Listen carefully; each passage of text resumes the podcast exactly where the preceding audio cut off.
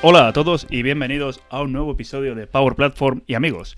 Como sabéis, esta semana está, eh, está pasando la conferencia de Microsoft Ignite y nosotros, como tenemos a nuestro Marco Polo personal, le hemos mandado para Orlando.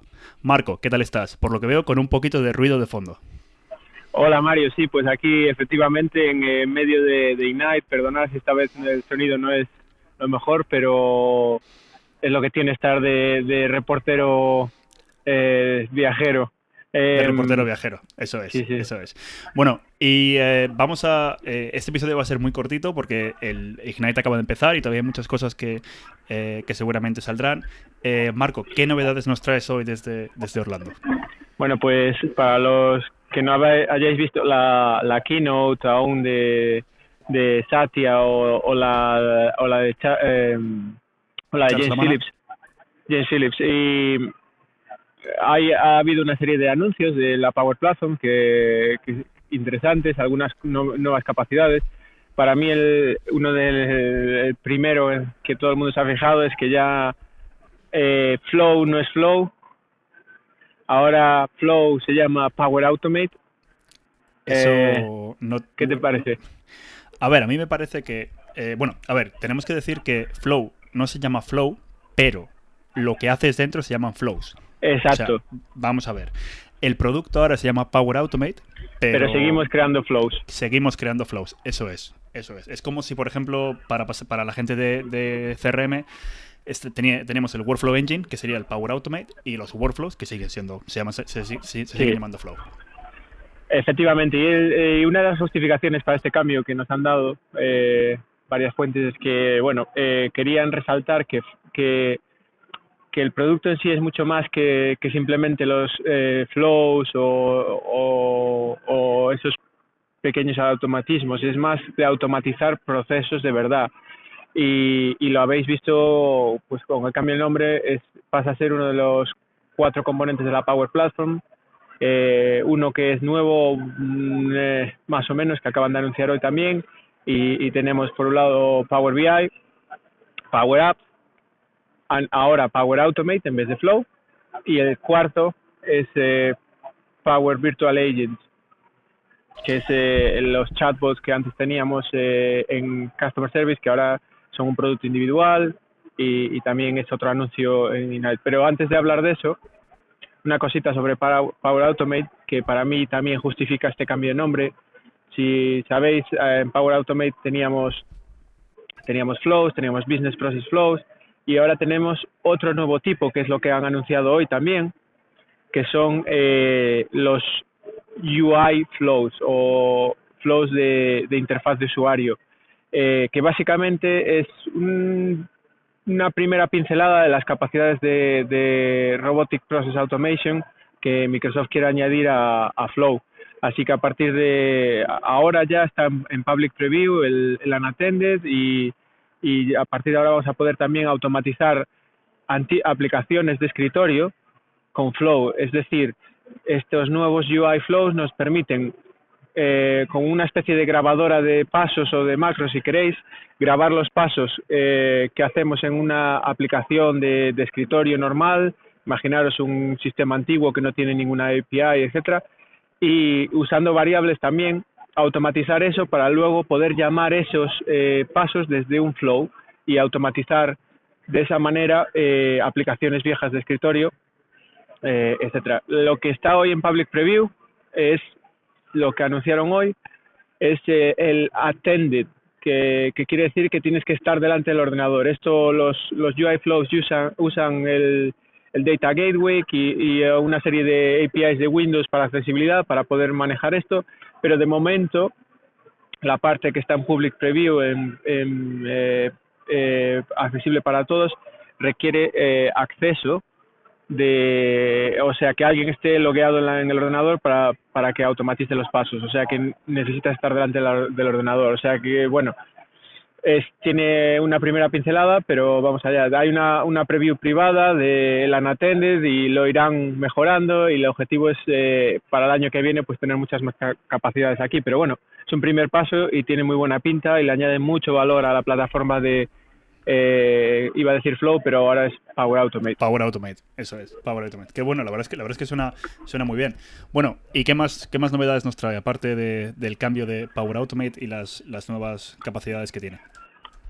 Bueno, eh, Power Virtual Agents está en Public Preview, eh, que bueno, si lo conocéis era el, el, los chatbots que teníamos ya en Customer Service eh, Insights que aparecieron ya eh, hace unos meses.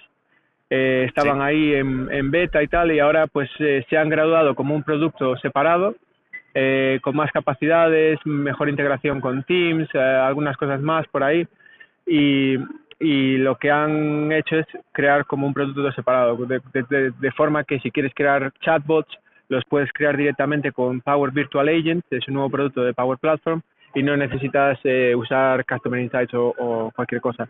Esto es un anuncio muy bueno porque va a permitir que mucha gente pues que necesita crear chatbots y no, no tiene experiencia con código o las complejidades de los bot framework, etcétera, pueda usar esta herramienta para crear chatbots de manera eh, eh, visual, sin, sin tener que escribir código y a la vez extensible que permite conectar con, con Flow, con acciones y, llamar a, otras cosas.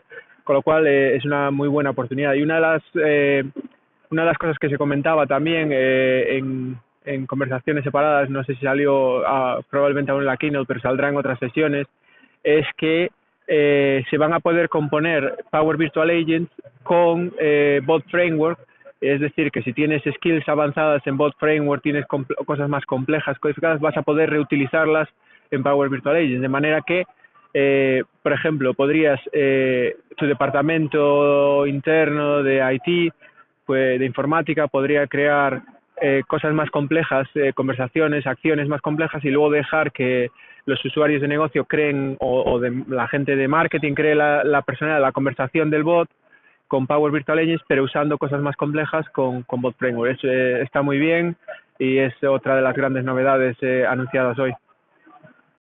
La verdad es que es curioso. Yo, yo sinceramente no me esperaba que, el Power Virtual Agents se fuera a convertir en, esa cuarta plataforma de la, de la, Power Platform. No porque no esté bien, que entiendo su, su, utilidad, pero es como que le han querido dar muchísima importancia, ¿no? O sea, lo han puesto al mismo nivel que tenemos Power Apps, que tenemos Power BI, que tenemos Power Automate ahora. O sea que, no sé, vamos a ver, vamos a ver hasta dónde, hasta dónde llega. Sí, entiendo, entiendo lo que decías. También pasó un poquito con AI Builder al principio que lo posicionaron como si fuera, pero no, de momento aún se queda ahí. Pero Power Automate, eh, la, digo Power Virtual Agent, yo creo que como lo ve Microsoft y por la razón que, que lo ponen como el cuarto miembro de la Power Platform, es que en sí puede ser otra puerta de entrada. Si piensas en, en Power Apps, eh, piensas en Power BI, piensas en eh, Power Automate, son todo puertas de entrada a la Power Platform. Y Power Virtual Agents acabará siendo, pues eso, una puerta de entrada, algo que puedes exponer, es una nueva plataforma que puedes exponer a tus clientes, que producto por sí solo y, y que de verdad funcionaría por sí solo. Si no necesitas, no necesitarías usar nada más de la Power Platform, si quieres usar solo eso. Por eso creo que es un poco la decisión, pero bueno, ya veremos. Ya sabes que aquí eh, el marketing de Microsoft tiene eh, la manía de, cambiarnos las cosas cada dos por tres, así que ya veremos. Sí, sí, sí. Y de hecho eso es lo que eso es lo que nos gusta de la, de la compañía, ¿no? Que siempre siempre tenemos cosas de que de que hablar. Em, Exacto. Bueno, ¿qué más nos traes, Marcos, sobre sobre Ignite? ¿Algún anuncio más? Bueno, hay dos cositas más. La primera, eh, mencionaba antes AI Builder, eh, sabéis eh, la oferta de low code o para usuarios citizen developers de AI dentro de la Power Platform, eh, pues le han añadido más capacidades para extracción de frases, para detección de, de lenguaje, para hacer text OCR y también algunas mejoras de sentimiento, etcétera. Esto viene todo de, Cognitive Services, de las APIs de Cognitive Services, lo que están haciendo es eh, ofrecernos estos servicios eh, cognitivos en AI Builder ahora, o sea que lo vamos extendiendo y tenemos AI Builder como una forma más sencilla de acceder a los servicios cognitivos. No es nada revolucionario en el sentido de que todo lo que ya nos están ofreciendo en AI Builder ya existía eh, en Cognitive Services, pero están trabajando juntos con ese equipo y haciendo digamos que AI Builder sea la puerta de entrada para estos servicios cognitivos para la gente que no se puede meter un poco más en desarrollo, etcétera, o sea, para el citizen developer. Interesante y de hecho eh, algunas cosillas que se han mencionado en otras charlas, en otras sesiones, en los eh, en fuentes no eh, digamos que no podemos revelar es que que, que, bueno, que hay muchas capacidades eh, y que, por ejemplo, si veis en, en Cognitive Services ya hay un modelo de reconocimiento de, de, tickets, de recibos para, para notas de gastos, etcétera, pues eh, todas estas cosas empezarán a venir. Y hay algunas cosas más interesantes, está mirando a ejemplos específicos de industria y cosas así. Eh, hay, hay, creo que hay bastante inversión en ese camino y es un, un elemento a, a tener en cuenta y sobre todo eh, yo recomiendo que si tenéis tiempo también le dediquéis un ratito a Cognitive Services porque hay cosas muy buenas ahí. Y la, la última cosa, Mario, eh, que ya no me paro mucho aquí, es que también eh, van eh, han hecho algunos eh, nuevos actualizaciones de, actualizaciones de seguridad para Power BI. Eh, eh, si veis los anuncios veréis que os dejamos el enlace en las noticias. Eh, está ahí el, el, blog post de, del equipo de producto y mencionan también pues eso, una cosa nueva para Power BI que, que básicamente eh, nos va a permitir clasificar la información y eh, a, añadir más eh, seguridad. Pero bueno, qué bueno, que qué bueno. eso, la integración con Teams, hay una cosa, un montón de, de cosas por ahí. Leeros el post, eh, hay cosas muy buenas. Eh, es el primer día de la conferencia, así que ya os iré contando más cosillas según las vayamos viendo, pero, pero bueno, eh, vale la pena eh, mantenerse al día ahí. Para terminar, eh, y así dejamos que Marco pueda ir a, a, preparar su sesión, que de hecho tiene una sesión en Ignite. Marco, enhorabuena. Eh, buena Gracias. suerte con ello. Para terminar, y como hemos dicho antes, que lo bueno de, cubrir noticias para Microsoft es que cada día tenemos algo de nuevo de qué hablar. Marco, ¿qué pasó con el self-service? Eh, como recordaréis, en el último episodio de Noticias mencionamos lo del self-service, eh, que hubo una polémica bastante gorda sobre, sobre esto, mucha gente que no, no estaba de acuerdo en las capacidades, en, en habilitar a cualquier persona dentro de una organización a comprar licencias sin, sin ningún control y sin, eh, sin poder bloquearlo, pues eh, para, para que veáis que Microsoft escucha a, a la comunidad, eh, esta semana, o sea, una semana después del anuncio, han anunciado que dan marcha atrás, que posponen el self-service para enero y que lo que van a hacer en noviembre es eh, publicar unas APIs que, que, van a permitir con PowerShare bloquear esto, eh, permitir que, es. los, eh, que los administradores de, de, del, del tenant bloqueen el, el self-service y luego en enero lo, lo sacarán. Eh, Eso es. es es eh, algo comprensible, eh, hay argumentos a favor y en contra, hay, la verdad es que hay muy buenos a, argumentos a favor, pero también yo entiendo las posiciones en contra y bueno, es normal que Microsoft haya escuchado eh, y esto es lo que yo me llevo de esto, es que, que en una semana han reaccionado han, han, uh, y han corregido su postura. Eso es algo muy a tener en cuenta, es una empresa que está escuchando, que está eh, viendo las cosas. Pero bueno, eso, sigo aquí apuntándome las novedades, ya os iré contando, hay muchas cosas de Power Platform. Eh, Mario, no te preocupes que también te llevaré algunas pegatinas y algunas cosas para que te acuerdes de, de mí más.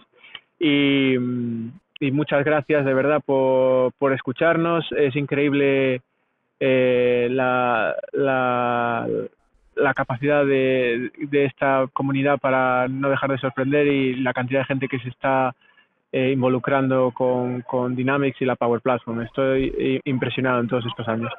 Bueno, ¿algo, bueno. ¿alguna última cosa, Mario? ¿O me dejas no, ir corriendo a, a, la siguiente sesión? Bueno, pues nada, Marco, eh, un abrazo muy fuerte, eh, pórtate bien y hablamos esta semana, eh, queridos oyentes, haremos por lo menos un par de especiales más mientras tenemos a, Marco en Ignite, eh, de estos cortitos, para repasar más o menos lo que, lo que ha ido Marco viendo durante, durante el día. Hasta luego todo el mundo, chao.